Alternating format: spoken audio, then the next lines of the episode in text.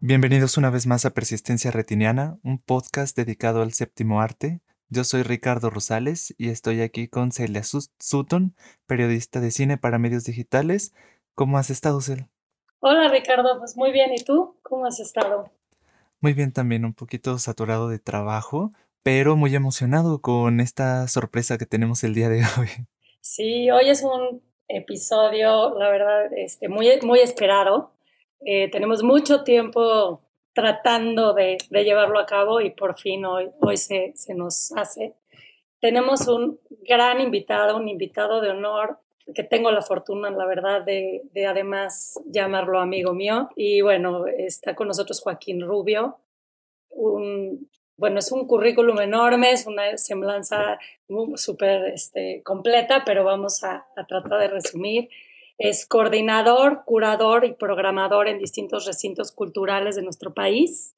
Ha programado, ha dado cursos, impartido eh, clases en Bellas Artes, en la Cineteca, en el MUNAL, en, eh, varios recintos sobre cine, historia, literatura, filosofía, es eh, profesor, pero además da clases en el Instituto de Arte y pues bueno, es un honor, Joaquín, tenerte con nosotros. Además, eh, uno de, mis maestros consentidos, el primero que me hizo amar el cine como lo amo. Entonces, pues bueno, eh, en deuda total con Joaquín. Bienvenido este, a Persistencia Retiniana. Es un honor tenerte con nosotros. No, pues muchas gracias. El honor es para mí ver que, las, que los hijos pródigos lo que andan haciendo. Entonces, pues muchas felicidades. Qué bueno que recibieron bien la patada y se han dejado a hacer varias cosas. Y pues gracias por el honor, por estar aquí, la verdad. Pues súper bienvenido. Además, el tema que vamos a tocar hoy es eh, uno de los áreas de expertise de Joaquín, que es Kieslowski, que es uno de sus directores consentidos, adorados y que además da cursos sobre Kieslowski con un amor y una pasión que te hace amar ese cine. Eh, bueno, yo fue mi primer curso así de apreciación cinematográfica fue con Joaquín sobre Kieslowski y entonces por eso lo guardo con mucho cariño y además, bueno, tenemos al experto de expertos en este tema. Entonces creo que eh, les va a encantar este episodio.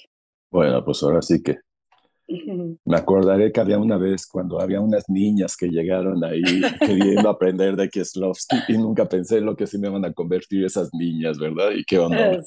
Que el eco de Kieslowski y pues, más bien dicho, pues Kieslowski a través de mí, pues haya tenido este eco y que pues haya sido el pretexto para amar tanto el cine, ¿no? Y yo creo que eso nos pasa con Kieslowski. Gracias a Kieslowski nos convertimos en unos grandes amantes del cine porque tiene una virtud.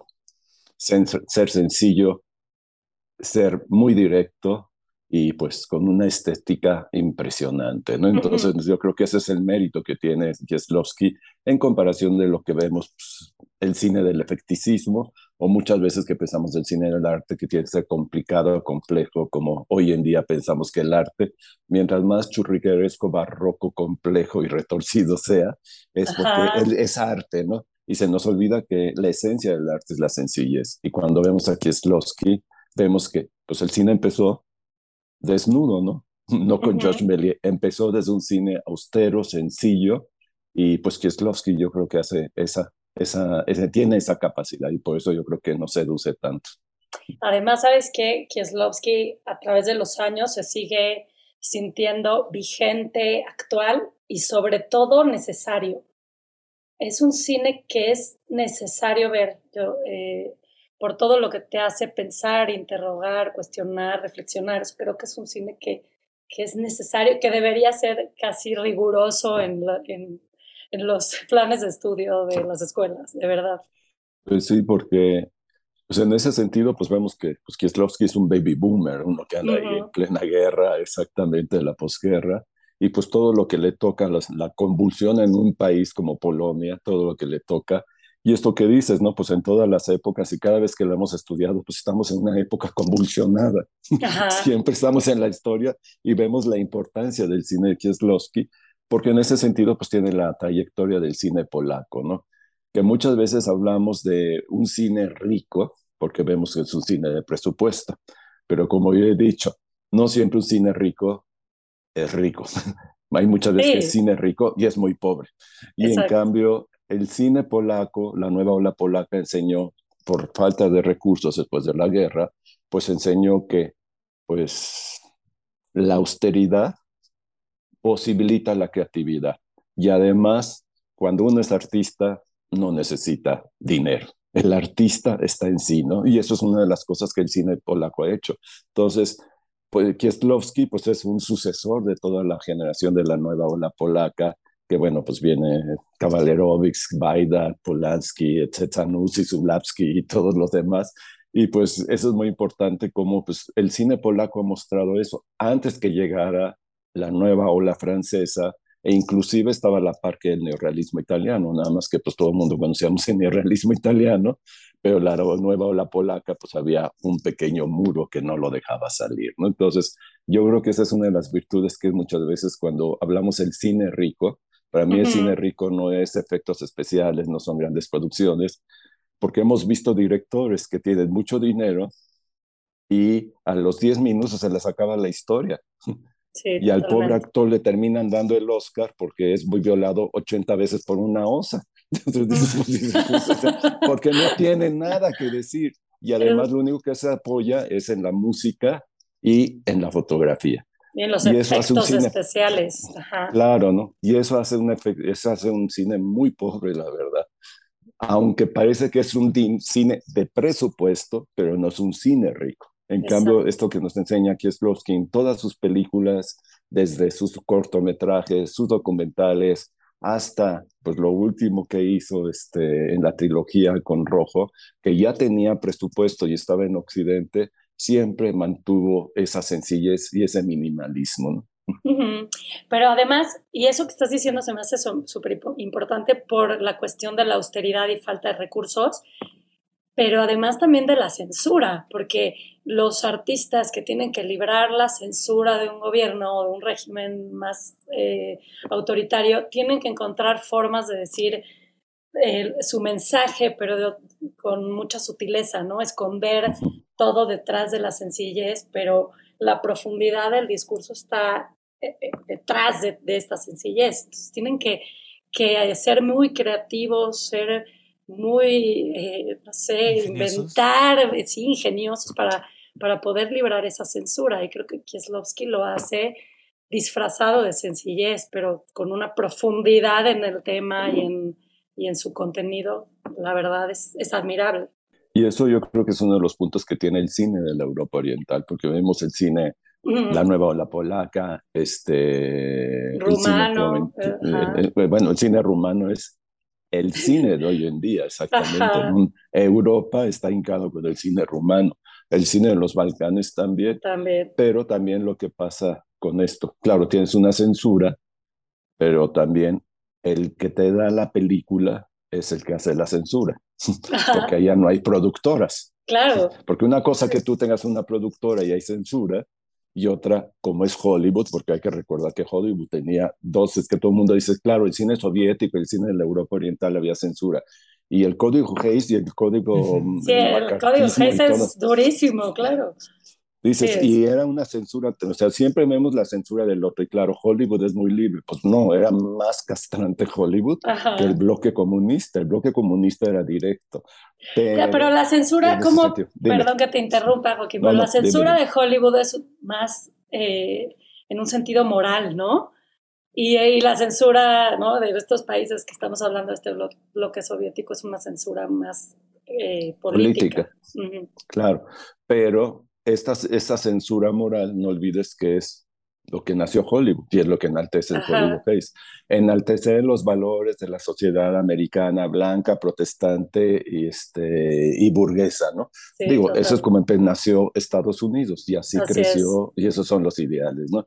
Pero que eso, pues son muy honestos, son directos, ¿no? No es la idea francesa y latinoamericana que todos somos iguales, pero pues al final como patricios romanos, ¿no? aquí somos y requimos nosotros, ¿no? Pero lo que sí es importante, que en ese sentido el bloque comunista pues todo lo que hicieron los checoslovacos, los húngaros, los yugoslavos, después que pasaron, después pasaron los rumanos ahorita, cómo ha sido a, los a lo largo de diferentes regímenes o lo que vimos, el cine de Franco, durante Franco, los artistas, ¿no? Y eso, como siempre les he comentado, Saura, pues siendo que lo escogió Franco como el mejor director, y pues tenías una censura, pero ¿cómo lo libraba este, Saura? Siempre lo que vemos siempre es costumbristas las películas. Entonces, cuando hablaba de la abuela y del abuelo, que estaban hartos de la abuela y del abuelo, todo España sabía a quién se refería exactamente, menos la iglesia, porque pues todos, ay, sí, bueno, pues ya están cansados de la iglesia, pero había un mensaje y esto es lo que es también esto que tú estás comentando. Cuando tienes una bota aquí que te reprime, cómo manejar el discurso, porque también hay la dualidad del discurso. Pareces que quedas bien con la mano que te está dando de comer, pero afuera lo estás denunciando. Y esa habilidad de jugar con el lenguaje, pues es mucho lo que sucede pues con la primera película, ¿no? Amateur. Claro, que es una película que es el sistema, que escoge a uno, que quiere ser director. Digo, no voy a echarme toda la apología, pero lo que sí es importante, cómo habla esta parte de la represión del sistema. Y claro, nosotros decimos es la represión del sistema, pero al final, ¿qué es lo que pasó en Polonia? Desgustó porque termina diciendo que el Estado tiene la prioridad que el artista. Entonces, y que un artista es parte del Estado. Exactamente. Entonces, claro, para el sistema soviético, polaco, estaba perfecto. Para el resto del mundo, eso se llama censura. Entonces, esa habilidad de jugar con los discursos, yo creo que es la habilidad que tiene Kieslowski jugar con lo que es, pues así, a nivel de lingüística, de semiótica, de hacer una cosa, pero pues como se dice con todo el cine de la Europa Oriental. Digo Pedro para decir Juan. Entonces, pues sí, perdón. Sí, y justo antes de esto, eh, platícanos un poquito de su etapa, la, la, primera etapa de su cine que empieza como documentalista, por ese sentimiento de querer reflejar la realidad y, hacer algo por su país, ¿no? Así que como que Kieslowski en, en, un inicio sí quiere hacer un cine comprometido, entonces empieza a hacer documentales y se desengaña pronto de eso, ¿no? Claro, esto, por eso pues es la primera película amateur, pues es, habla un poco de ese desencanto. ya, es, ya es su etapa de ficción que va a comprometerse con los temas, pero ya desde la ficción, porque el documental es muy difícil de hacer en Polonia, ¿no? O sea, ahí enfrenta mucho más seriamente la censura.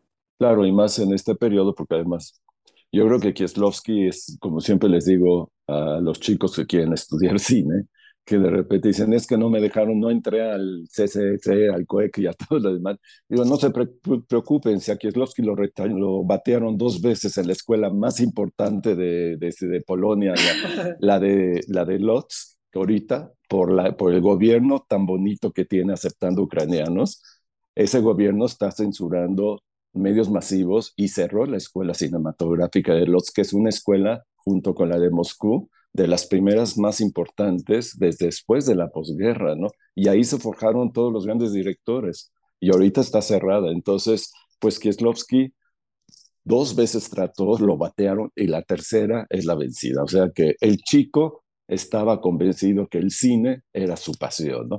Y e inclusive, pues también en amateur, hay un momento que el personaje tiene que decidir si entre ser padre y ser director de cine. Y ni modo. Yo nací primero director de cine y luego padre, ¿no? Ni modo. No abandono a mi hija, pero lo hago esto, ¿no? Pero eso sí tiene que ver con lo que es esta etapa que cuando entra, también los procesos que tienen para poder ingresar al establishment polaco para poder filmar porque lo que hace es primero cortometrajes, que son unos cortometrajes maravillosos, que pues ahí ponen Kieslowski, cortometrajes en YouTube y los encuentran. Digo, algunos están subtitulados, otros no, pero generalmente vemos ya el estilo que tiene Kieslowski, que son todos esos son maravillosos porque son en blanco y negro, y también la virtud que tiene que generalmente son rostros, rostros, rostros, rostros, y transita con los personajes, que es lo que vamos a ver a, lo largo de su estilo, ¿no? Cuando ya pasa, todos estos chicos salen de ahí, de la escuela, ¿Y qué opciones tienen? Los mandaban inmediatamente a la escuela a, hacer documentales, a la televisión, porque no había otras opciones, porque pues estás con un estado que te da la película. Entonces, o te vas para allá o te vas para allá. Entonces, pues todos se van a la televisión, pero también lo que vemos, la virtud de entrar en el lenguaje en los documentales, lo que ustedes saben, pues tienes que tener ideas claras, precisas, directas, y en aquel entonces, pues no era como hoy en día el video, de que pues oye, sí, graba esto, no. Aunque era televisión, pues tenían los tiempos muy justos, este, Ricardo sabrá esas circunstancias de que pues tienes que grabar, tienes que hacer esto, y pues no tenías esta capacidad de repetir. Entonces, pues vemos esa visión de ser concretos, directos, tener una idea clara del proyecto y también, pues lo que sabemos con los documentales, que no se pierda la perspectiva de hacer un documental. Y eso yo creo que tiene la virtud Kieslowski, de hacer un documental de 360 grados, porque muchas veces pues los documentales terminan siendo nada más de 90 grados, ¿no? Con una tendencia y, no te dan esta perspectiva. Y Kieslowski pues tiene esa capacidad de dramatizar en los documentales un poco y eso le da una libertad de jugar con una perspectiva de 360 grados. Entonces, cuando vaya hasta cuando va a saltar a ser el decálogo, que va a ser esta serie para la televisión alemana polaca, pues en el decálogo vemos por qué es un maestro de manejar que todos nos quedamos impactados, como en 50 minutos este señor puede tocar los infiernos más impactantes, pero con una sencillez y una plasticidad que nos sorprende. Pues esta es la herencia que viene justo de la época de los documentales, ¿no? Entonces, ese periodo pues le sirvió muchísimo a todos estos jóvenes de hacer un cine directo concreto y pues también, no porque sea documental, no va a tener una estética. Al contrario, tiene una perspectiva estética. Por supuesto. Y ya la segunda etapa es esta de ficción que mencionas en Polonia, que está, bueno, con Amateur, el, aficionado, está El Azar, que, bueno, a mí me gusta mucho. Y todas estas películas, y obviamente el Decálogo, que están centradas en la condición humana, que es como el motor del cine de Kieslowski, ¿no? O sea, entender o comprender eso, ¿no? Al hombre, o sea, esa cercanía con sus personajes y tratar de entender sin juzgarlos si está bien o está mal, porque así es el ser humano, ¿no? Es como desnudar la esencia humana, que creo que eso lo hacía como nadie. Pues sí, pero esto, ahorita que tú estás comentando, pues yo creo que es una virtud que tiene el cine polaco y una de las cosas que nos sorprende el cine polaco, porque el cine polaco eh, ¿Qué es lo que pasa? Si lo comparamos con el neorrealismo italiano al mismo tiempo, vemos que son los personajes que vienen con las consecuencias de lo que es este, la posguerra inmediatamente, en la década de los años 40, ladrón de bicicletas, etcétera, etcétera, pero luego se convirtieron ya en otra Italia, ¿no? que es la Italia moderna, y pues en 48 eran ladrones de bicicleta, y en 1960 ya somos la Dolce Vita, ¿no? Ya estamos en Vía Veneto, etcétera, ¿no? Ya es una nueva burguesía, ¿no? Y pues se pasa a otro contexto.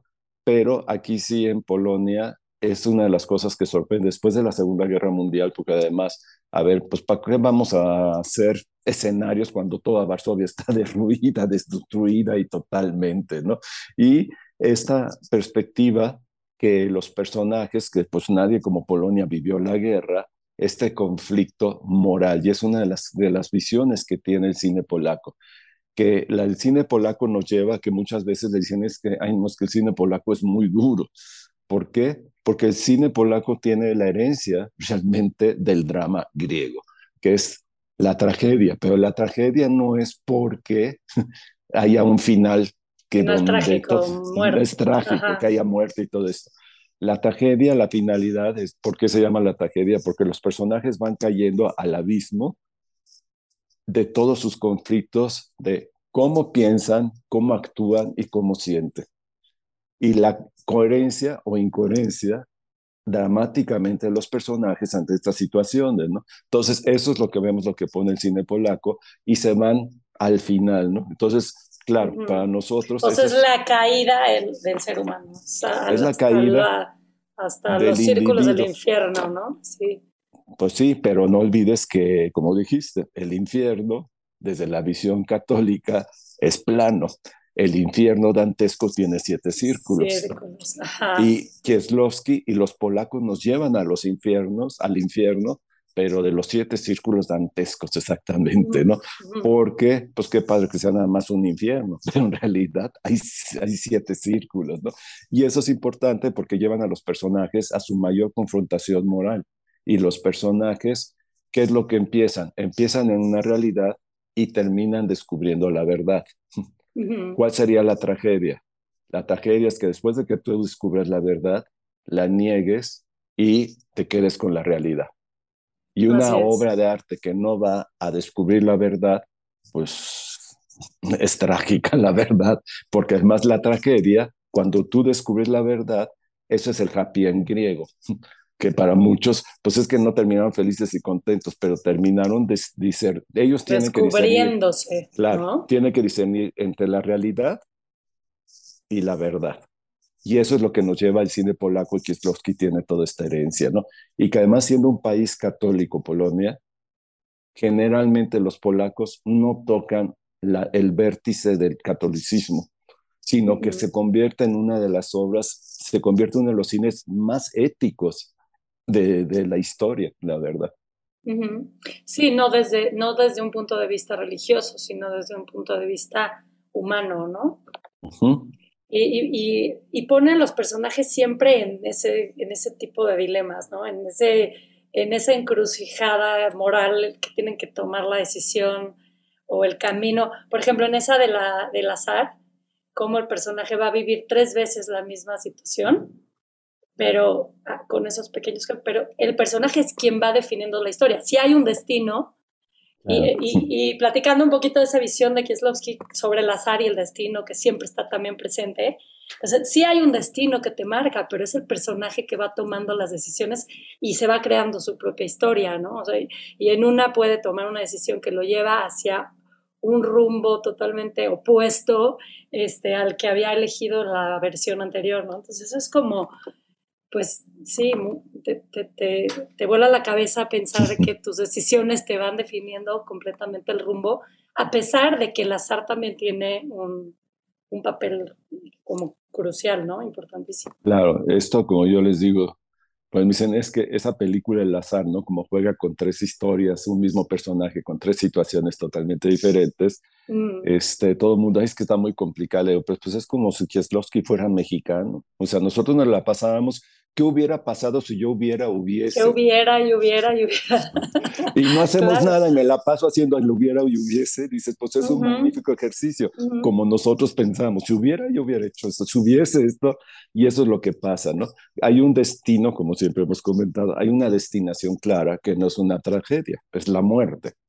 Nazco y tengo que morir. Eso es un ciclo darwiniano o un sentido católico, religioso, etcétera, etcétera, ¿no?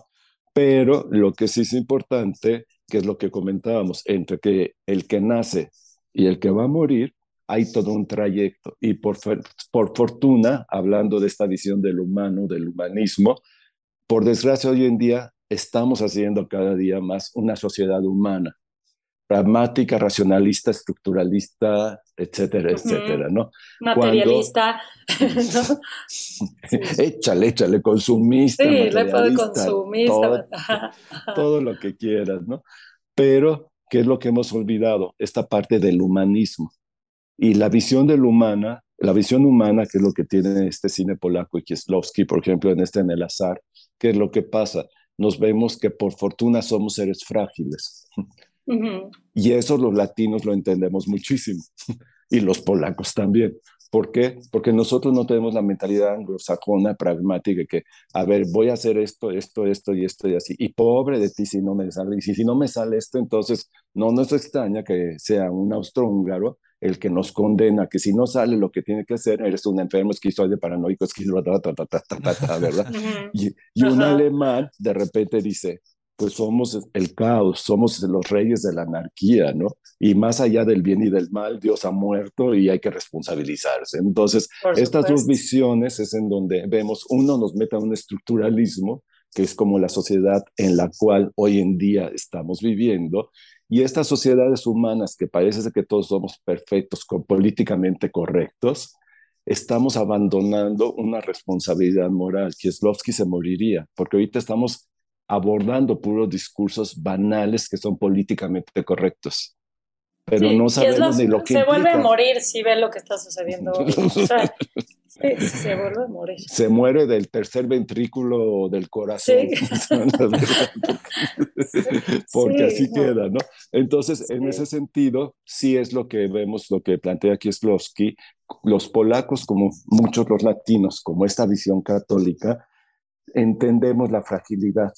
Somos seres frágiles. Ahorita puede estar así y ahorita vamos para acá. Ahorita estás arriba, mañana puede estar abajo. Entonces, eso por lo latino lo vemos, ¿no? Estás, estás bien económicamente, vas a ser del primer mundo y luego pasas al quinto mundo. Crisis, mejor regrésame al tercero. mundo. Claro, pero nosotros, si se fijan, nos devaluamos.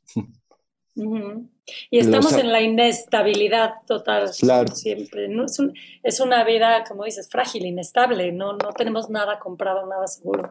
No, en cambio los anglosajones se deprimen porque viste que pasó la Gran Depresión nosotros sufrimos las grandes devaluaciones. O sea, esa mentalidad que tenemos los latinos y los católicos también, sobre todo con Kieslowski y los polacos, cómo entendemos la fragilidad, más un país como Polonia, lo que ha vivido en la historia, pues han vivido estas fragilidades. Entonces, esta parte humanista que es donde vemos que sí, lo que tú comentabas, por fortuna está el azar, somos seres frágiles y hay un destino que el destino no es la destinación que yo tengo, porque la destinación, claro, pues sí, la destinación, pues esa ya no la puedo evitar, ¿verdad? Pero mi que está muerta, por supuesto. Pero el destino, yo sí puedo decidirme y puedo encargarme de mi destino, lo que quiera. Pero muchas veces también lo que pasa, estás con puertas cerradas y a fuerza quieres abrir una puerta dices, oye, pero tienes 15 puertas abiertas, no has visto que alrededor tienes 15 puertas abiertas y tú deseas con una puerta, ¿por qué esta tiene que ser? Pues porque no aprovechas una de las 14 puertas que están abiertas, ¿no? Entonces, esa manera de saber que no todo está marcado y no todo lo que tiene que ser, pues eso es interesante, un hombre que se esforzó por su necedad de querer ser director de cine, pero que es su vocación. Y eso siempre lo hemos visto con los directores de cine, ¿no? La vocación. Y Kieslowski tiene esa vocación.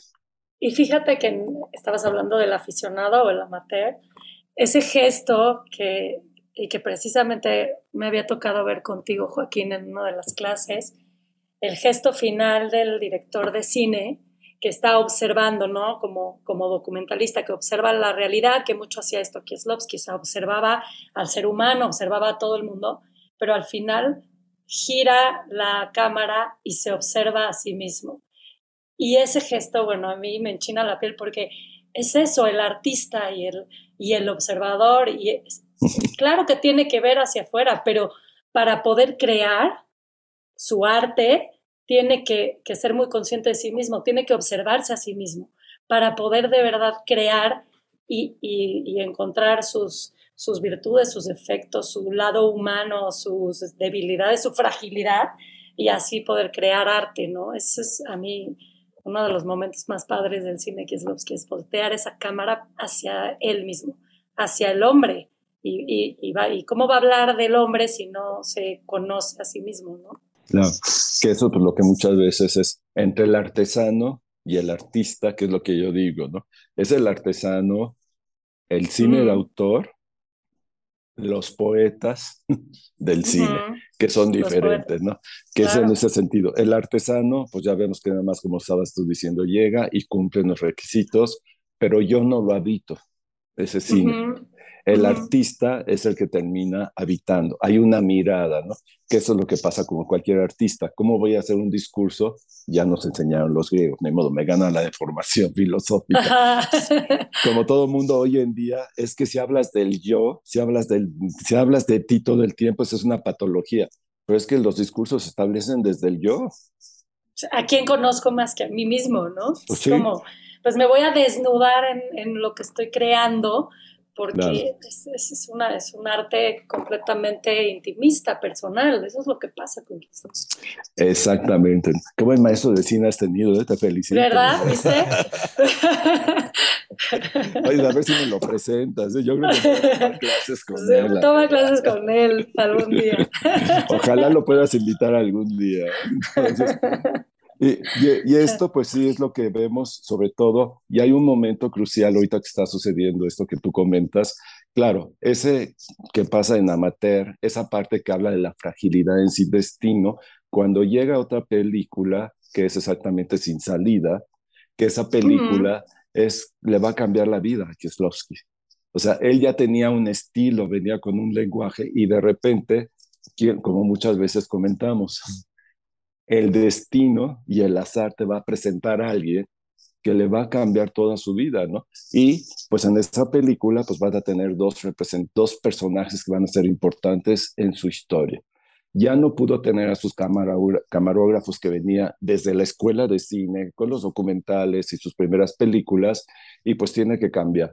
Y ahí se encuentra con Itziak, que, que va a ser el gran camarógrafo que vamos a admirar, sobre todo en la trilogía, ¿no? que es lo de todo el mundo. Es, pero pues desde ahí viene, desde Sin Salida, viene manejando todo este, este, este contexto, ¿no? Y también lo que pues hemos comentado ahí con un tocayo, con un Christoph, que es este, este Piesewicz. Y el guionista, que no era ni guionista, era un abogado, como tenía que tocar temas, lo que estaba en Polonia en pleno momento, la ley marcial, que ley marcial era orca, o sea, porque todo lo que venía el conflicto de solidaridad, el gobierno polaco trató de crear la cizaña, dividir solidaridad, querían que le entregaran a Lech Walesa, Lech Walesa escondido por todos lados, y pues en este momento, como necesitaba terminologías de abogacía, pues le ponen un asesor y llega Christoph Piesewicz, y cuando los dos les cambió la vida, porque Piesewicz... Y una mancuerna inseparable de ahí, desde ahí, claro. Desde ahí, y eso es importante porque cuando llega Piesewicz, pues como él cambia su rumbo y abandona la abogacía porque le da asco la abogacía y se convierte escritor cuando el nombre pues era abogado, ¿no? Era jurista y de repente Kieslowski cuando lo descubre cambia totalmente su perspectiva y eso va a ser un giro en su filmografía porque es sin salida es un Kieslowski y sin y después de sin salida es otro Kieslowski. Es otro, son un parteaguas en su, en su cine. ¿no? Totalmente. Y por eso es cuando deciden, cuando, ¿y por qué? Porque ninguno de los dos creen, porque tuvieron problemas con el gobierno, por todo lo que tocaban, etcétera, etcétera, pero ninguno de los dos vuelven a crear, a creer en lo que son los sistemas del hombre. Es la idea del sistema. Porque lo que hemos dicho, las instituciones son buenas, la familia es buena, la religión es buena, pero el problema es cuando se sistematizan. Y cuando se sistematizan, pierden la esencia. Sí, pierden ese lado humano, ¿no? Se vuelve una, o sea, se vuelve una estructura sin, sin alma, ¿no? Y además un sistema regulador, algo que castra, no que permite ser. Entonces, eso cuando vemos que, y además Kieslowski y Piesewicz, a ellos no les toque la palabra democracia, porque nunca la creyeron, nunca aceptaron esto, ni en Occidente ni en Oriente, ¿no? Y por otro lado, es cuando vemos que tocan el tema, que es una reflexión. ¿Por qué sin tener la democracia y las repúblicas contemporáneas, porque bueno, no la República Romana, sino las repúblicas contemporáneas, por qué la humanidad pudo sobrevivir y más pues felicidades, 5.784 años, 83, 83, 5.783 años, que después nos tienes que contar qué pasó en el 2022, ¿qué les pasó? Acuérdate.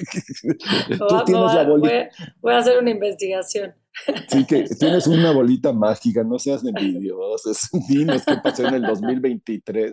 Entonces, y bueno, esto regresando al contexto de lo que habla, siendo un país católico, también cómo hizo una reconciliación en el contexto judio-cristiano, porque al final tú y yo y todo esto de Occidente venimos de valores judio-cristianos, la sociedad occidental viene de valores judio-cristianos, ¿no? Entonces, ¿cómo es posible que la humanidad y, una, y un pueblo, por ejemplo, como el pueblo judío, que no ha tenido tierra, que no tuvo fronteras, cómo ha sobrevivido, sobrevivido 5.750 y tantos años antes de que, o 40 y tantos años antes de que tuviera una tierra, a que los que tenemos territorio nos hemos muerto, nos han, han aparecido, desaparecido los países, y esto, ¿qué es lo que les da a ellos, o el cristianismo, cómo ha sobrevivido desde el siglo primero hasta el siglo XX, por qué el cristianismo y el judaísmo han podido sobrevivir? Claro, la respuesta es el decálogo. Y claro, lo que ellos responden es la lectura, qué pasa con lo que es, cómo se entiende, cómo entiende el hombre moderno el decálogo hoy en día, ¿verdad? Y qué implica, porque decimos no, no robarás, no, no, no, no desearás la mujer del otro, pero bueno, pues todo el mundo anda robando. Y además lo que nos sorprende, en América Latina somos los países que más robamos, pejamos, violamos, hacemos, etcétera, ¿no? Entonces, ¿dónde están los valores? Pero eso sí, sacas la Virgen de Guadalupe y todo el mundo se hinca, aunque no sea católico, ¿verdad?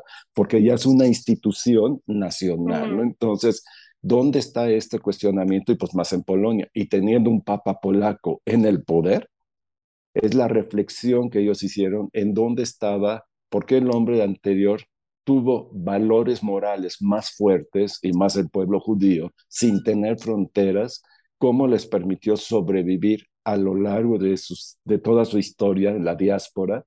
En cambio, los que países que tenemos fronteras y tenemos territorios, cómo nos violamos, nos agredimos entre nosotros y a los vecinos, ¿no? Entonces, ¿dónde están los principios judio-cristianos? Sí, y más como decías hace ratito, viniendo de, de, una guerra, ¿no? Naciendo él en plena Segunda Guerra Mundial, en un país que queda, como dices, devastado por la guerra. Entonces, sí, tocando el fondo de los infiernos, ¿cómo, cómo materializas un decálogo, pero en la sociedad actual, ¿no? Y, y, además que no se sienta en un, que no se maneje en un sentido religioso, porque finalmente el decálogo no está eh, como, no es una interpretación religiosa del decálogo, sino es una interpretación completamente humana de la convivencia entre, entre seres humanos y, entre y en la mera sociedad. Entonces, ¿qué capacidad de, pues, de plasmar en, en, la pantalla esas ideas tan, tan complejas, pero hacerlas simples y sencillas y cotidianas y, y que hablan del día a día de, de cualquier, de, de, cualquier persona común, ¿no? De, de, ¿no? de un ser, de una persona como cualquier otra, de, un, ¿no? de alguien muy, muy cercano al espectador, que estás viendo a alguien que es como tú, que está viviendo el día a día. Y entonces, pero detrás de eso está sostenido todo el episodio en un axioma, ¿no? En algo como determinante, como no robarás o no matarás, pero, pero no, no, se no es algo muy obvio, vamos, es algo como, no sé, cómo decirlo, pero es algo complejo. y ahí obviamente Piesewicz tiene un, peso fundamental, ¿no? Porque es quien hace como estas adaptaciones. Claro, porque además pues él viene desde un ámbito jurídico de las leyes humanas y los dos empiezan a cuestionar sobre las leyes divinas, pero lo que tú comentabas, claro, una cosa es como pues aquí en el catecismo te enseña, ¿no? No robarás, no matarás, no desearás la mujer del próximo, pero ¿qué quiere decir? No sé, porque pues cuando te enseñan a los 10 años, ¿qué quiere decir? Este, no Son conceptos generales, o sea, sí. Son conceptos, pero abstractos, y eso que llegas y preguntas a tu, oye mamá, ¿qué quiere decir no fornicar? no preguntes y apréndete. Entonces, entonces, estás como loro, como las tablas de multiplicar, que no sabes, pero los tienes que repetir. Y eso es lo que cuestiona Kieslowski, porque también en el decálogo es un verdadero ejercicio de lingüística, de semiótica, que es lo que hemos comentado, el cuestionar qué es lo que es la idea, el concepto y el significado. Tenemos las ideas, pero el concepto no está muy aterrizado, pero el significado lo hemos cambiado, que era lo que siempre hemos comentado a lo largo de la historia, cómo al significado le hemos dado un significante totalmente diferente, ¿no? Y eso también lo que tú dices, pues la habilidad que tiene Kieslowski de hacer temas tan complejos como por ejemplo en Sin Salida, hablar de la muerte. Y cuando pensamos que se va a echar todo un discurso teológico sobre la muerte, y pues nada más aparece un personaje que dice, estoy muerto. y dices, ok, gracias. Entonces, o esto, ¿no? Cuando de repente te pregunta y te dice, ¿qué es Dios? Y te responde, no voy a decirlo para que lo vean, no se lo pierdan ustedes, cómo responde de la forma más sencilla, ¿no? Porque claro, tú piensas, ¿cómo le vas a responder a un niño que es Dios, ¿no? Y se nos olvida otra vez lo que tiene Kieslowski, la sencillez, y tratar de recuperar la importancia de la esencia, no del discurso, sino la esencia de la palabra, porque al final, en un decálogo, la palabra es parte divina y eso nosotros hemos olvidado lo que implica la palabra, la hemos banalizado totalmente. Entonces, eso es la manera que yo creo que tanto Pisewis como Kieslowski recuperan perfectamente en el decalo. ¿Sabes qué me impresiona de, Kieslowski y que lo hemos también platicado? Es como todos, toda su filmografía se siente como algo integral, ¿no? Como lo que estábamos platicando del azar, del destino, de la muerte, se repite una y otra vez, pero de distintas formas y tiene una congruencia. Y entonces, cuando ves, por ejemplo, después del decálogo y cuando llega la doble vida de Veronique y sigue hablando de esos mismos temas, pero hay una congruencia en cómo los maneja y, se siente como integral, o sea, una película te remite a la otra y se va reforzando su, su pensamiento. Entonces es como si estuviera haciendo un, una filosofía en imágenes, un pensamiento como sostenido en las imágenes, pero película tras película, o sea, va evolucionando como su pensamiento, pero en el cine, ¿no?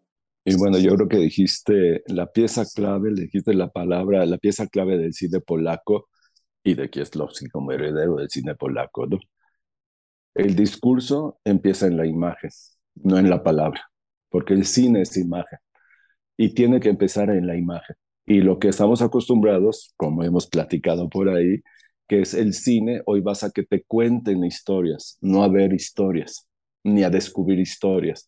Porque es que lo primero es que ya te acabas de sentar, apenas traes las palomitas, estás sentando y estás viendo, ah, este es el bueno y el malo, y ya, ya sé cómo va a terminar la película. Entonces, pues, ¿para qué gastas entonces en venir al cine? Claro. No, cuando no hay diálogos y de repente no hay escenas en las que hay eh, mucho diálogo, dices, es que en esta película no pasa nada. Pasa nada. ¿no? O sea, no, está pasando nada y está pasando la vida entera. O sea, sí. Y eso, una de las cosas que comentas ahorita, por eso lo que eh, resaltaste, que los personajes de Kieslowski son observadores. Observan, igual que los de Bender, son personajes que observan. Ellos no ven, ni miran, observan y nos enseñan a observar y que en la vida cotidiana la acción más mínima tiene una trascendencia, tiene una importancia, ¿no?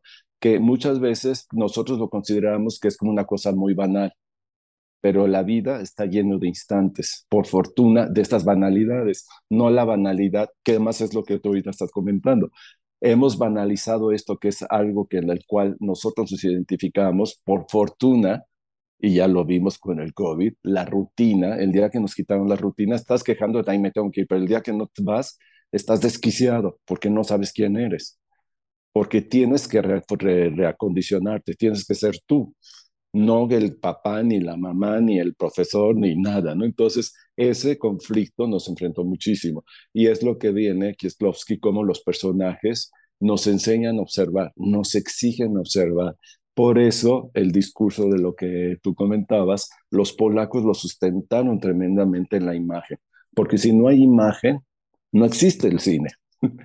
y no en la música, los otros son complementos que nacieron, la música, el sonido, los, este, la historia, pero el cine nació, como vimos con los hermanos Lumière, de la vida cotidiana, en la acción más mínima, los hermanos Lumière nos enseñaron la importancia que tenía una acción de 42 segundos, lo que no puede valer 42 segundos en una vida, ¿no? En cambio, pues digo, es la maravilla que hizo Josh Méliès, que fue esta magia del cine, pero esa magia del cine nos creó la ficción, la fantasía, pero nos enseñó a banalizar la importancia que es nuestro sentido de la vida misma, ¿no? Y quisimos, pues como diríamos, pues ponerle betún, florecitas y todo lo demás, que no está mal, pero lo que sí es que el cine polaco recupera la esencia de cómo nació el cine. El cine nació desde la imagen, desde los instantes, desde la fragilidad, y eso es lo que es nuestra vida misma, ¿no? Y eso el cine, desde que nació, eh, mostró eso. Entonces, esto que tú comentabas, pues es lo que han hecho los polacos. La, por eso el gran recurso que tiene, y pues el cine polaco tiene esta virtud de ser un cine de arte con lo que es, con la estética y la ética. ¿Cómo manejan la ética antes que cualquier cosa?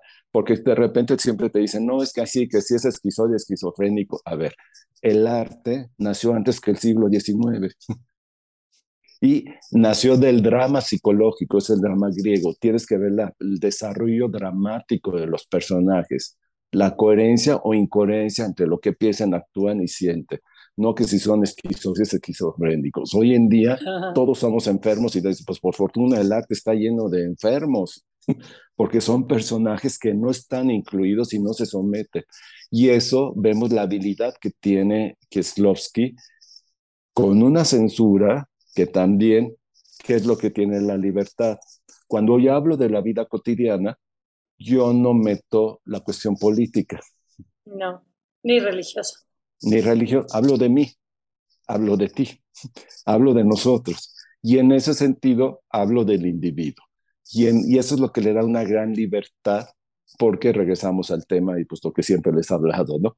Mientras en un país que no tienes libertad, yo sí tengo libertad. Y pues me voy al término en inglés que siempre les digo. En el país me dice que yo tengo liberty, pero no tengo freedom. Y lo que yo muestro, que a pesar de que tú me censures, que supuestamente tengo liberty, pero no hay liberty, yo soy free. Y por eso, como les digo, no nos extraña que un cantante termine diciendo, I just want to be free. y no era polaco. ¿De dónde venía? Exactamente. Porque es una sociedad. De un país libre, claro. Libre, que te dice, eres libre siempre y cuando tengas esto pero quiere ser alguien y no nos extraña que en Inglaterra o Estados Unidos de repente sean estos movimientos que son los excéntricos, los, este, los artistas que irrumpen con esto y que hacen un grito, ¿no? O hay que tirar el muro o este, I wanna be free. Y eso es lo que nos enseña Kieslowski, que yo no dependo de que si me dan libertad o no me dan libertad, si tengo una bota o no tengo una bota, yo soy libre en ese contexto. Entonces, por eso va a ser también en la doble vida estas dos reflexiones, cuando ya se cae el muro de Berlín, que los franceses enloquecieron con el decálogo, porque fueron los primeros que lo descubrieron, y se llevaron, los franceses empezaron a llevar a todos los directores de la Europa Oriental, y pues aquí es los que se lo llevaron. Pero en, el eh, pero en la doble vida también nos enseñó que ya había tecnología, había recursos y había dinero, pero el minimalismo que tenía y lo que dijo Kieslowski, porque también yo voy con mi camarógrafo, voy con mi guionista, voy con mi esencia, sigo siendo yo, ¿no? A ver que cambie de, lugar. Eso es, eso es muy bonito porque aunque se va a Francia y hace su tercera etapa, que esa sería la etapa eh, final, ¿no? Porque muere muy joven tristemente, pero en esa etapa final sigue siendo él mismo a pesar de que ya es un cine con más tecnología, con más recursos, con más color, con, con otra visión quizá menos, no sé, no sé si llamarlo pesimista, Joaquín, si no corrígeme, pero una visión más esperanzadora, ¿no? También. Este, oye, hablando un poquito antes de entrar a la etapa francesa y, y de la a partir de la doble vida, regresando un poco al decálogo y a lo que a lo que comentabas de, de su ser observador o de que el hombre es un ser observador. Eh, justo Ricardo y yo hicimos hace tiempo un episodio sobre boyerismo, ¿te acuerdas, Ricardo? Entonces estábamos, ajá, de escopofilia y boyerismo, y estábamos hablando precisamente, entre muchas otras películas, tomamos eh, no, no Amarás de Kieslowski, pero el, el largo, y, y, vemos que sí se refuerza mucho eso de, la observación al otro, ¿no? Estar todo el tiempo no sé, mirando qué está haciendo el otro y, y, obviamente Kieslowski como observador, pero sus personajes como observadores, ¿no? Bueno, primero los felicito que hayan hecho lo del boyerismo. Sí, quedó muy bien ese episodio, quedó muy padre. Sí, creo que fue el tercer episodio que hicimos, muy, interesante. Uno de los primeros, ajá.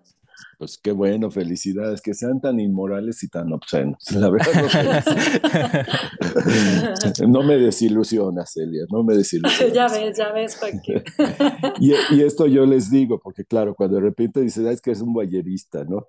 Con eso, eso de, perdón, ahorita nada más retomando rápido lo que decían, lo de breve historia sobre el amor, eso que es, dices, claro, es un ballerista, pues es que todos los cinéfilos somos balleristas. Si no, si no fuéramos claro no eres un buen cinéfilo, porque nos gusta meternos en la vida del otro, meternos en la ventana del otro, sentir a través del otro, percibir el otro. Entonces, si eres un cinéfilo, tienes que ser bayerista, no chismoso, es muy diferente un chismoso a un bayerista. El chismoso nada más ve, el bayerista observa.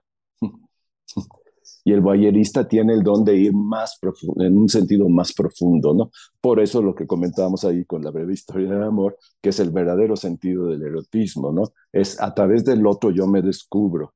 No es la, lo que hemos comentado, la piel, sino es descubrirse en la intimidad. Y eso siempre por algo. ¿Por qué Ricardo y no Celia? Pues porque no me digas por qué, porque pues no lo sé, ¿no? ¿Por qué? Porque de repente hay algo en esa, en esa repercusión que dice, esta es la persona, ¿no? Habiendo tantos millones de personas, ¿por qué es eso? Porque hay ese, ese eco que, pues lo que dirían los griegos, ¿no? Sí, la ventana del alma, pero no es la ventana del alma del otro, es el otro, es un reflejo en el cual yo descubro mi ventana, yo descubro mi alma. Y eso es el acto más erótico que consideraban los griegos, no el cuerpo, ¿no? Y miren quienes lo decían, entonces... Sí, eh, los admiradores del cuerpo. Pues sí, los que tienen la patente, no Calvin Klein ni nada de ellos, estos son los que tienen la patente, ¿no? Entonces, eh, esa manera de hablar de ese, de ese erotismo, que él, por eso, cuando se habla de erotismo, no del sexo, porque lo hace muy claro la diferencia. Una cosa es, cuando hay sexo, el personaje se retira, ya no observa pero observa lo más íntimo, que es un llanto. Eso es lo más íntimo que puedes tener una persona y te puede mostrar una persona, su fragilidad. Eso seduce totalmente. y, y por otro lado, la doble vida es cómo los polacos filman y cómo los franceses filman. Y el estilo que vemos, el cine polaco, lo conocemos, en 30 minutos contó una historia. Los franceses necesitan una hora. Así es. Sí, la parte de, de Veronique dura mucho más tiempo. Porque es, un, pues digo, por decir algo, ¿no? creo que Verónica dura una hora y la otra es media hora. Sí, es, ajá. Pero eso es lo que quiso él marcar, la diferencia, y hasta vemos los colores. Blanco en Polonia y vemos los colores tierra en Francia, ¿no?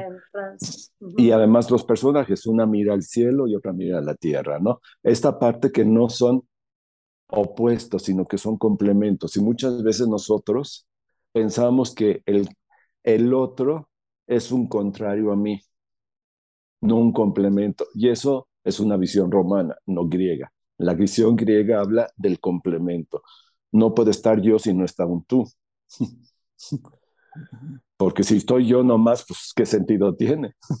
Claro. Y eso que estabas diciendo de que se espejea uno con el otro, por ejemplo, o sea, en, en, en este sentido de que necesitas al otro, ¿cómo lo maneja también Kieslowski en la cuestión de la imagen? Porque está reforzando todo el tiempo con espejos, con cristales, con... todo el tiempo estamos viendo los reflejos de ellas dos en el camión, en, en su cuarto, en, están todo el tiempo reflejándose.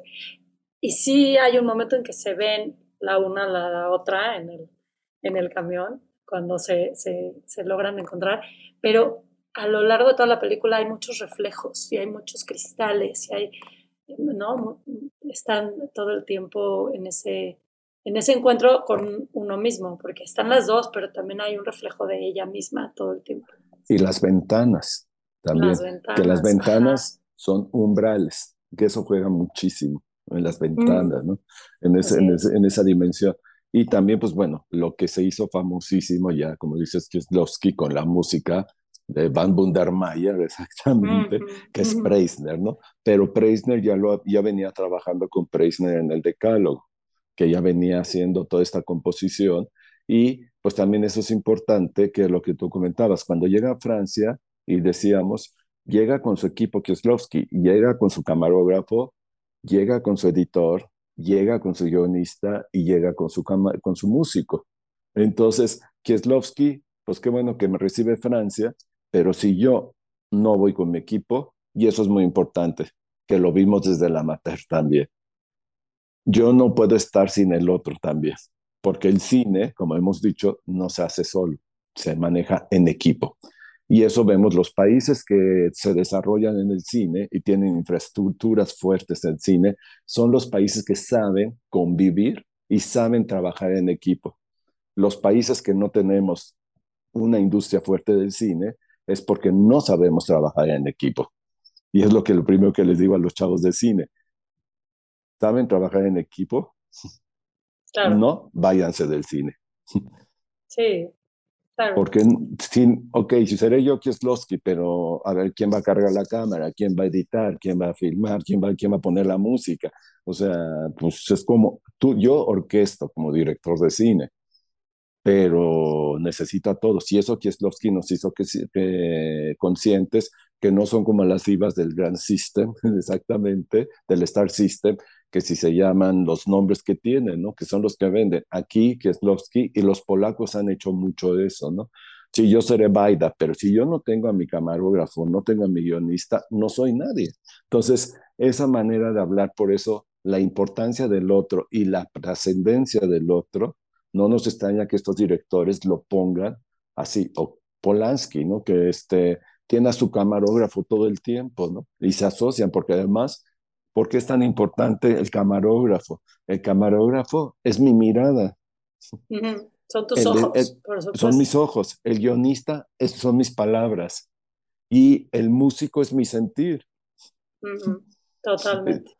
y por ejemplo, en la trilogía azul, por ejemplo, no sería lo mismo sin esa composición, no sé, porque es el sustento de toda la película, es la música. Digo, obviamente el color. Eh, eh y hay, obviamente es un complemento de muchísimas cosas, pero creo que la música es como el punto más rico de, azul. Y, y, bueno, pues esto también que estás diciendo, pues además, este, cuando tuvo tanto éxito en el Decálogo, que lo invitaron a Francia, claro, en Francia, pues en la doble vida tuvo un gran éxito a nivel internacional y pues bueno, todo el mundo empezó a conocer a Kieslowski, algunos por la doble vida. ¿Qué es lo que hacen? Pues Francia los invita y Piasewicz, pues no nos extraña que Piasewicz con Kieslowski, ¿qué vamos a hacer para Francia? A ver, ya tocamos, claro, ya tocamos el tema judío-cristiano que ha regido los valores de la sociedad occidental. Ahora, ¿cuáles son los valores que rigen al mundo contemporáneo? Y después de la caída del muro de Berlín, claro, la idea de la Revolución Francesa, ¿no? La ilustración. Pero, ¿cómo entendemos la idea de la ilustración con todos estos valores que conocemos de la bandera francesa? Y que, claro, pues, si no tocó el tema desde la religión con el decálogo, sino habló desde la vida cotidiana, quiso hablar de estos temas que entiende el hombre contemporáneo de la libertad, de la igualdad y la fraternidad, ¿no? Porque todo el mundo nos peleamos por ser libres, sales, haces marchas y te peleas y se enojan y todo el mundo se confronta y dónde está la fraternidad y dónde está la igualdad, ¿no? Y esta manera que cómo lo aterrizaron desde una perspectiva cotidiana, casos de la vida real, en los personajes que también pues entra ya una coproducción con Europa, Francia, Polonia y, este, y Suiza, y pues cómo jugó con esa visión sobre lo que son los diferentes puntos que a cada país le dio uno de los valores, ¿no? Pues bueno, el azul, pues obviamente le tocaba a Francia, pues era imposible, ¿no? Porque además, pues ni Polonia ni Suiza tienen azul en su bandera, ¿no? Pues o sea que eso ya descartados. Pero cómo asignó los colores para cada uno, cómo fue manejando el contexto y él sobre la idealización de estos valores y que además pues la igualdad en Polonia Francia, un país que enaltece la libertad, pero qué tan libres son. En, en Polonia, que habla sobre la idea, queremos ser iguales que Occidente, pero el día que son iguales a Occidente, ¿qué pasa con los valores morales exactamente? Y en Suiza, que es el corazón de Europa, pero es un país neutral que no se compromete con nada en Europa, ¿no? Entonces, pues este es el corazón de Europa. Entonces, ¿Dónde está la fraternidad, no? Entonces, ¿dónde está ese amor al otro y esa, ese compañerismo? Primero yo y mi coraza y que se hunda Europa, ¿no? Entonces, eso, esas reflexiones que ellos hicieron, y pues también estamos entrando que aquí ya es un cine con mucho presupuesto y nos enseñó Kieslowski también. Digo, en azul es un desborde técnico impresionante. En blanco y en rojo no tanto, pero en azul es un desborde técnico y nos enseñó lo que se puede hacer con la tecnología. Tienes recursos técnicos, pero no pierde la sencillez y el minimalismo. Y al contrario, cómo enaltece también que es una película que es de muchos silencios. Por eso la música juega un papel importante. Preisner, pues es algo que va siendo el sustento, porque además pues la temática de lo que se toca, de lo que toca, ¿no? Exactamente, de una identidad para Europa. Y qué mejor que la música sea la verdadera identidad, ¿no? Entonces... El lenguaje universal, ¿no? Porque pues, es un, un, idioma que todo el mundo puede entender, ¿no? Y puede conectar emocionalmente con él. Y esto que tú estás comentando, la música, igual que el cine, que la imagen, no necesita racionalismo. Tú ves una imagen e inmediatamente te creas una historia y una sensación. No necesitas una estructura que te diga a ver qué pasó, porque una cosa es en el cine, pero si ves una foto, una sola imagen te narra una historia y te da una impresión y una sensación. Y la música, ¿qué es lo que pasa? La música no va a la razón, va a la sensación directa.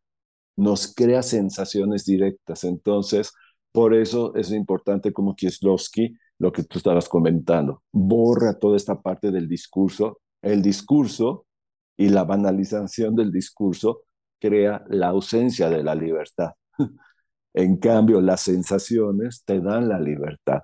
Y qué mejor que el amor, como una sensación pura, ¿no? Y un acto de revelación, que eso lo hemos visto desde sin salida, que es lo que hemos visto ante la muerte, pues el día que no te tengo, descubro lo mucho que te amo.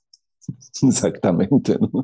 Pero bueno. Sí, ¿no? Y volver a la esencia del cine otra vez, una y otra vez, una y otra vez, que es lo que expresabas antes, es plasmar en imágenes toda la película sin necesidad de reforzarla con palabras y transmitir tanto con esas imágenes, a pesar de tener recursos económicos, a pesar de, pero regresar a esa sencillez de solo de imagen, música, emociones y concretar todo lo que venía planteando desde sus primeras películas, ¿no? O sea, es como un casi una conclusión, o sea, es como la coda de su, de su cine. Y, y en ese sentido, pues también lo que vemos en, el, en, la, en la trilogía si has venido viendo toda la retrospectiva de Kieslowski, como es una síntesis, ¿no? La historia de Julie en azul nos evoca a Sin Salida. Mm. Vemos en blanco la historia de los hermanos de No Codiciarás. Sí. Y vemos en rojo a la musa. La doble vida, ¿no? A, a Irene Jacob, exactamente. A la doble vida cómo llega a reforzar todos ya. El propio Kieslowski ya crea su lenguaje, lo está reforzando, tiene todo su estilo, y como en la trilogía, que a pesar de que pues viene en otro país que no habla el idioma, no tiene esta comunicación, cómo logra desarrollarse perfectamente y cómo viene a ser un resumen, ¿no? Y bueno, no... A resolver, ¿no? o pues sea, en rojo al final, sobre todo al final de rojo, creo que es una cómo resuelve todo, es, es impresionante. y te deja con esa nota esperanzadora, porque pues, así es, ha sido, si vienes, como dices tú, viendo toda su retrospectiva, o sea, de repente quedas como con un poquito de angustia, ¿no? De todo, todo lo que te está planteando y en rojo te viene a resolver al final, te deja tantita esperanza, es un final muy esperanzador. Sí, me lo, justo me leíste el pensamiento que era lo que te iba a decir. ¿Cómo cierra en rojo? Digo, no es el final, pero cómo cierra en rojo la película, pero como cierra en rojo, puedes irte inmediatamente, que como les digo siempre, cuando estamos terminando la retrospectiva de Kieslowski, puedo empezar ahorita con Amateur. Y, volver a empezar. Y volver a empezar, porque es, una peli, es, un, es un ciclo, es un círculo, realmente es una eh, cuestión elíptica la filmografía de Kieslowski. Con lo que, que te regresa al mismo lugar, o te regresa al principio. Ah, Transitas por todos esos espacios, ¿no? ¿Cómo empezaste? El conflicto que detonó en la primera película lo termina resolviendo al final de la doble vida en la última imagen y que además... En rojo, en rojo, ¿no? En rojo, sí, perdón, sí, perdón, en rojo. Es que por estar pensando en Irene Jaco, es, es en rojo. Y cómo en ese sentido vemos que este, el personaje, como esa es la última imagen que vamos a tener en rojo de Kieslowski, porque ya no va a haber otra imagen que Kieslowski va a filmar. Y eso es con lo que nos deja y nos hereda. ¿no? Entonces te queda impactado la primera imagen que detonó su primer largometraje y donde empezó Kieslowski y la última imagen que nos deja y que encierra lo que es Kieslowski, ¿no? Entonces dices, pues con razón, ya después yo creo que el señor ya presentía al respecto. ¿no? Estaba, bueno, que estaba agotado, él había anunciado ya su retiro del cine, incluso antes de, bueno, no, estaba enfermo todavía y ya habían, estaba muy cansado, ¿no, Aquí Ya lo habían operado antes de... Ya lo habían operado. Ya, estaba, muy, estaba agotado de cada película, dicen que era como eh, agotadora, estaba exhausto y había anunciado el retiro del cine, pero, pero igual muere muy joven, o sea, no, deja un guion escrito ya con Piesewicz, pero no lo alcanza a filmar y, y, sí muere muy joven, nos quedó a deber como, pues no sé Creo qué que justamente era un guion de la Divina Comedia, ¿no? Ahorita que estaban hablando sobre los infiernos de, de Dante. Sí, por eso lo mencioné, exactamente.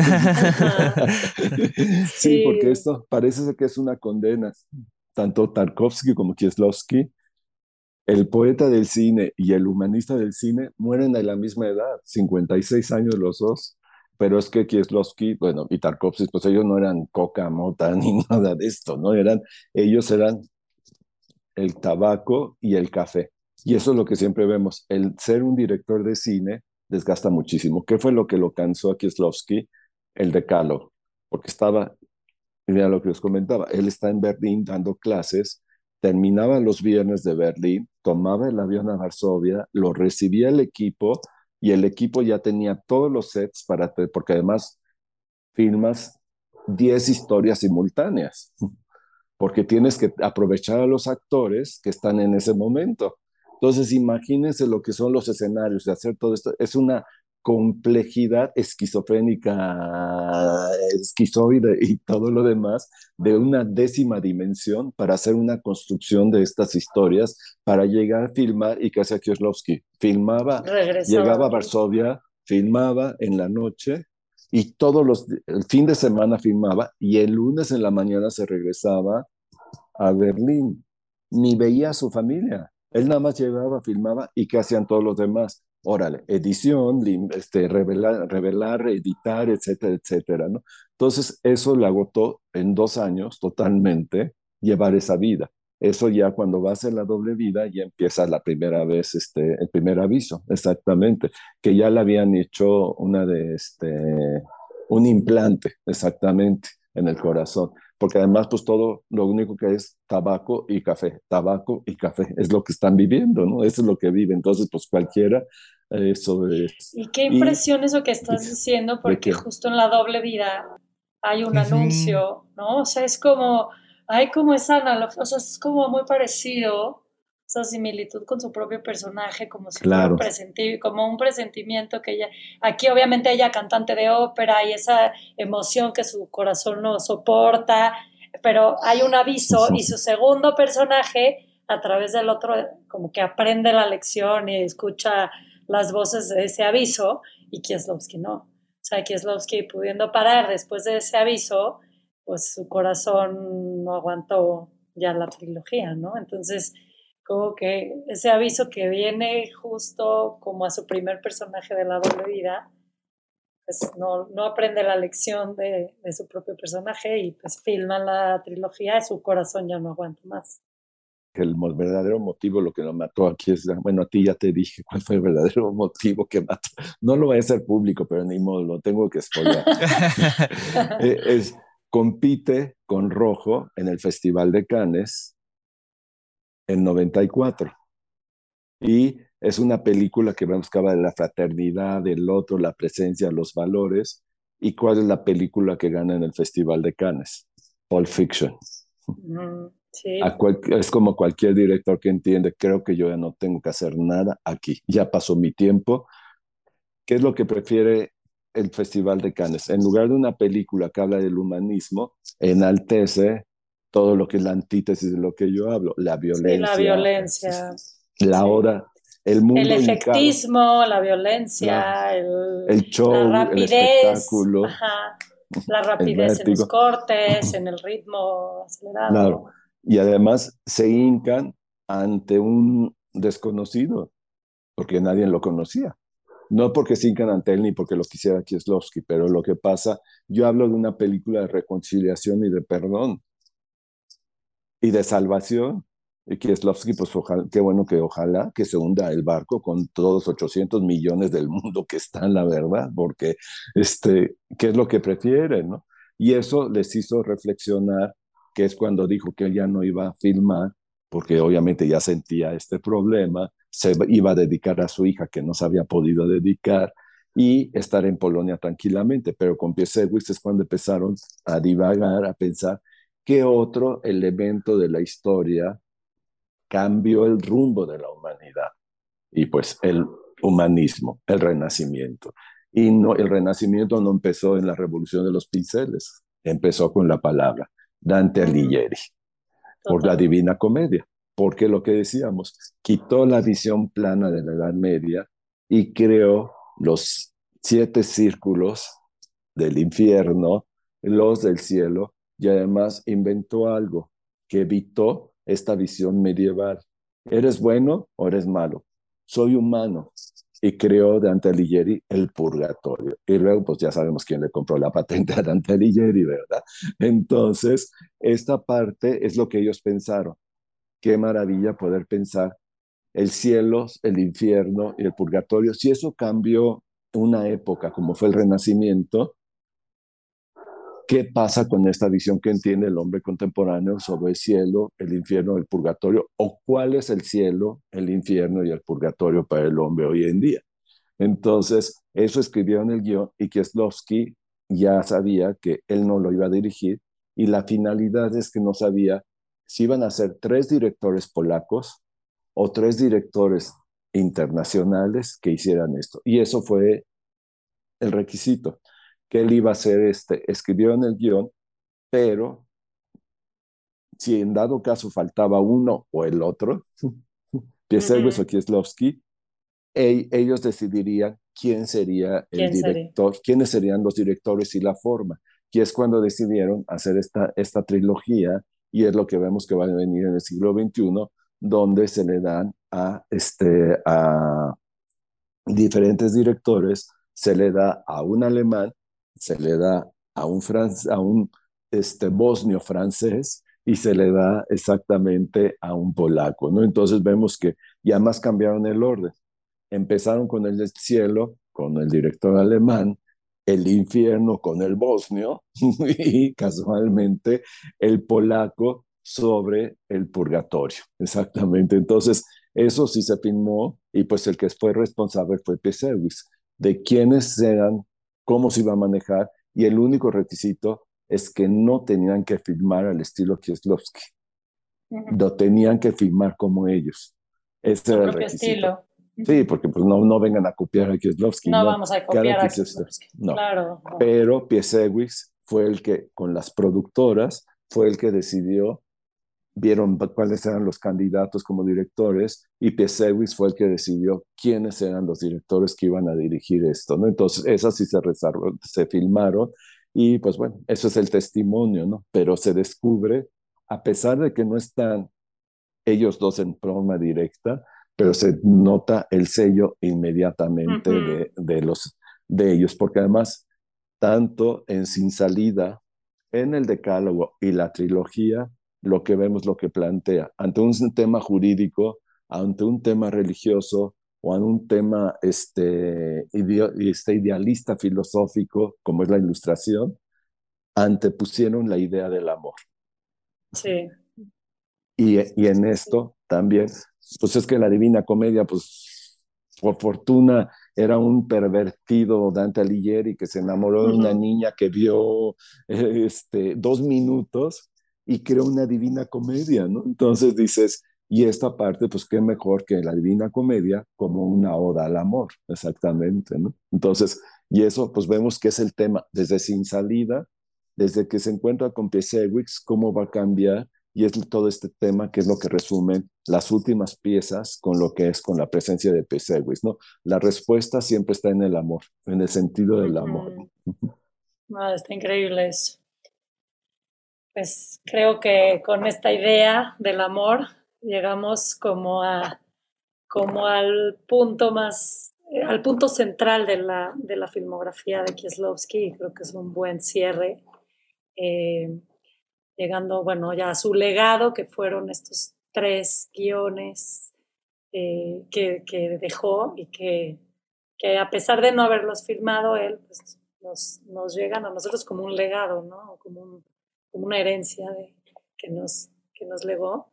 Y pues creo que es ese cierre. Joaquín, ¿quieres este, pues cerrar, este, decirnos unas últimas ideas? Gracias. Bueno, pues ya no, no para abusar nada más, pero pero como otra hora voy a dar para la conclusión, no se preocupen. Exacto, ahora sí voy a hablar. venga, no sobra tiempo. No es cierto, no, esto nada más, no, pues gracias por todo, por permitirme estar aquí y pues bueno, también, pues es que, ¿por qué es tan apasionante Kieslowski? Por esto que estamos comentando. ¿Por qué nos llega tanto? Por la visión del amor, porque nosotros también lo que hemos entendido del amor, la banalización del amor, lo que hemos entendido, lo que supuestamente el amor, pero también lo que nos enseñan los dos, ¿no? Que el amor es esta parte, lo que es lo que ahorita comentábamos, esta parte de lo que es la presencia del otro, el respeto del otro, no la tolerancia. Ese es el problema que hemos hecho hoy en día en nuestras sociedades. Hemos hecho sociedades tolerantes, por eso estamos tan intolerantes hoy en día, porque si hubiéramos hecho sociedades de respeto, hubieran sido otra cosa, ¿no? Y por otro lado, pues también lo que implica lo que es esta, esta presencia del amor, que es la individualidad. Y que por fortuna somos seres individuales. Y eso, y el individualismo, donde empieza en la vida cotidiana y en las acciones más mínimas, ¿no? No en lo que creemos que para que suceda algo en el día tiene que ser algo espectacular, tiene que ser algo magistral, o tengo que grabar una acción que digo, ay, qué maravilla para que vea todo el mundo, que me está pasando algo importante, ¿no? Porque eso es lo menos importante que está pasando, porque justo eso se llama ausencia de uno mismo. De uno mismo, exactamente, ¿no? Entonces, porque trato de darle un sentido a lo que no tiene sentido y trato de justificarlo y para que veas en cómo que esto que dice soy feliz, el que es feliz no trata de mostrar que es feliz y quiero compartirlo con todos. Pues si lo compartes con las personas que te importan, no, con todos lo que, que me importa que la humanidad se impone, este, sea yo uno más de los felices, porque además en eso hoy en día todo tiene que ser winners, no losers. Los losers no tienen seguidores, los winners todos somos, ¿no? Aunque sean freak, aunque sean falsos. Entonces, eso, este cuestionamiento de los valores que es muy importante, Kieslowski, que ya nos avisaba hacia el siglo XXI de lo que venía sociedades en una descomposición moral, pero lo que es importante, como Kieslowski nos habla, de lo que es la importancia de lo que es el otro y el acto del amor sobre todo basado principalmente en el respeto, ¿no? Porque lo que dices, lo que menos hacemos casi es que te amo y todo demás, y ni lo respetas, lo aplastas y ya eres mío y le pones el grillete, ¿no? Dices, no, bueno, pues, y claro, y si no me pones el grillete a mí, no me quieres. Pero luego, quítame el grillete, pues a ver, ¿cómo está esto? ¿no? Entonces, esa manera de jugar Kieslowski con lo que son los valores del humanismo, no nos extraña que toque el tema jurídico, lo que es la revelación, que es como la primera película de Amateur, que viene mucho con esto, ¿no? El amor, el arte, la religión, la espiritualidad, todo viene como actos de revelación. Si no hay esa revelación, no existe realmente esta, esta esencia en uno mismo, ¿no? Y eso yo creo que es lo que nos enseña muchísimo a nivel de, de sentido humanista y por eso creo que nos llega totalmente. No importa que aunque ya el Señor lo haya firmado en qué época, al final toca un ámbito humanista, ¿no? Totalmente. Y no importa que ya lo hayas visto, también depende de qué estés viviendo en tu vida, qué te esté pasando. Cada que lo ves te deja diferentes cuestionamientos. Creo que algo que siempre dijo Kieslowski es que él no quería dar respuestas, ¿no? Al contrario, quería dejar preguntas. Y entonces, de acuerdo a lo que tú estás viviendo, te deja distintas preguntas y siempre acabas con más preguntas, pero creo que eso es lo rico de su cine, ¿no? Que te deja pensando, cuestionándote. Eh, indagando dentro de ti mismo porque estás viendo personas, seres humanos muy parecidos a ti con problemáticas muy parecidas. Entonces, hay un, hay un espejeo ahí con las historias y los, los personajes. Entonces, eso es lo que te llega al alma de su cine, ¿no? Que te hace cuestionarte, que te hace reflexionar, que te hace pensar, que no te va a dar la respuesta peladita y a la boca, que no te va a dar un desenlace, que no te va a cerrar las historias. Todo se queda abierto porque eres tú como espectador quien tiene que darle ese cierre o ese, o ese último pensamiento a sus películas, que incluso van cambiando con los años, no es lo mismo verlo cuando, eh, hace un tiempo que ahora, depende de lo que esté sucediendo en tu vida y en el contexto en el que estés, o sea, esa es la riqueza de su cine, va evolucionando contigo, contigo en tu, propia, en tu propio camino, ¿no? Claro, que en esa virtud, pues ya nada más esto que, que tú comentas, pues en esa versatilidad que tiene Kieslowski de tocar, pues desde diferentes perspectivas el humanismo, regreso, por lo que tú estabas diciendo, esta, esta, esa mirada, pues de lo que empieza con la primera película, hablando de una mirada, crear una mirada, y la película, y, y cierra su capítulo con una mirada. Entonces es lo que nos enseña Kieslowski a espejearnos nosotros con esa mirada y yo creo que es lo valioso que pues no importa en qué época o la, o la veas, siempre te sigue sorprendiendo en comparación de lo que decías del otro cine, el cine artesanal. El cine artesanal ya te sentaste y te dieron todas las respuestas. Está cerrado, ya acaba, acaba y, se, y, se y se cerró. y entonces Claro, ya te, entretuvo, estuvo muy bien, pero está cerrado, ya no hay algo que puedas tú completar después, ¿no? Y ni siquiera existe la posibilidad de la pregunta, porque dices, perdón, ¿y por qué empezó todo esto? Porque ya te dieron toda la respuesta. Totalmente. Digo, ya hay gente que les gusta, como dices, como buen ámbito humanista, la respuesta siempre digo, como dice, comenta en filosofía, está en nosotros. Lo importante es hacer las preguntas. y no es lo mismo la pregunta que tú hagas, aunque sea del mismo tema, como tú lo hagas, lo haga Ricardo o lo haga yo. Eso es lo válido, que haya un discurso, que cada quien hagamos nuestras preguntas, pero de nosotros mismos, no de lo que hoy en día te dicen que tiene que ser políticamente correcto para hacer las preguntas. Si no haces esa pregunta, ya ofendes, blasfemias, te acusan, etcétera, etcétera. ¿no? Entonces, eso es la banalización del lenguaje, exactamente. Totalmente, de acuerdo. Pues, ¿qué les digo? O sea, yo estoy pues muy encantado de haberte tenido el día de hoy eh, con nosotros. Decías él al principio, es un currículo, un currículum demasiado eh, largo. Y sí, o sea, sin duda lo entiendo. Porque, bueno, una, una clase sin duda magistral, una conversación magistral la que, la que eh, tuvieron principalmente tú, obviamente tú y, Joaquín el día de hoy alrededor del cine de Kieslowski. Y pues bueno, Joaquín, ¿qué te digo? Ojalá pudiéramos, pudiéramos este, conversar contigo más, más seguido, que se le nos pase el número para que nos, ah, resuelvas varias dudas en la vida. Exactamente, que nos deje sus, sus redes, Joaquín, para que quien quiera buscarlo, seguirlo, conocerlo, platicar con él, tomar sus cursos, que nos deje sus redes, Joaquín. Y si hay algún curso cercano también. Bueno, pues tenía, este, ahorita por lo que salió de Blonde, iba a hacer un curso sobre una retrospectiva de Marilyn Monroe, exactamente, porque pues todo el mundo, como la película de Blonde pone todas las películas de Marilyn Monroe, pero todo el mundo hablamos de Marilyn Monroe, pero no, es así como cuando hablamos del cine mexicano de Cantinflas, sí, ya conozco todo el cine de Cantinflas, pero he visto dos minutos, ¿no? entonces Marilyn Monroe, nada más conozco dos minutos de escena, ese y pues el de cine erótico oriental, exactamente, que pues es desde la mirada de los grandes directores contemporáneos. Eh, bueno, en eso, y bueno, pues ahí más que nada, pues este, pues yo soy muy clásico, como, como decía Ricardo, pues este con el currículo y todo demás, pues claro, yo soy primo hermano de Moshe, de Moisés, exactamente, yo vengo de esos tiempos, exactamente. Yo, ya, yo ya soy, yo soy millennium, no soy millennium, entonces, este, les, bueno, yo tengo, pues me pueden encontrar exactamente, pues en email principalmente. En Facebook también, Joaquín. Eh, en Facebook, pues sí, ahí estoy como, gracias, que a veces tú me recuerdas más. Exacto, exacto. Gracias. En Facebook. Gracias. ¿Cómo te pueden encontrar como Joaquín Rubio en Facebook? Como Joaquín Rubio, exactamente. Estoy como Joaquín Rubio, aunque vemos varios Joaquín Rubio, pero pues ahí inmediatamente pues aparece el perfil de cine, ¿no? Y por otro lado, pues directamente. ¿Tu correo? Pues, me correo. Es jo.rubio1608 arroba yahoo.fr. Exactamente, eso es lo que eso yo soy clásico.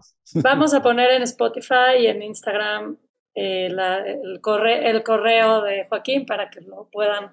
Y también su página de Facebook, si es que ahí podemos eh, encontrar también la, la, información sobre estos cursos que nos mencionas de Blonde y eh, de cine erótico oriental.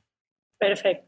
Pues muchas pues gracias. Muchísimas gracias, de veras, Joaquín. Gracias por tu tiempo y por habernos acompañado y hablar de Kieslowski, que sabemos que es tu pasión. Y, y bueno, este, aquí tienes un micrófono siempre que quieras platicar de cualquier tema de cine. Será un honor para nosotros volverte a tener como invitado. Y pues, gracias otra vez. pues a ustedes por, la, por el tiempo, por los esfuerzos y por darme, como siempre, este espacio para hablar del querido llamado, como yo le digo, San Kisly. Exactamente, ya no es Kieslowski, yo lo menciono como San Kisly, es mi santo, le tengo mi. Buenísimo. Buenísimo. Bueno, gracias por pues, todo. Muchas gracias, gracias por escucharnos. Muchas gracias, nos vemos la próxima, en el próximo episodio. Recuerden seguirnos en nuestra cuenta de Instagram, arroba persistenciaretiniana.podcast o escribirnos también a nuestro correo eh, persistenciaretiniana.podcast arroba gmail.com. ¿A ti dónde te podemos encontrar, Celia?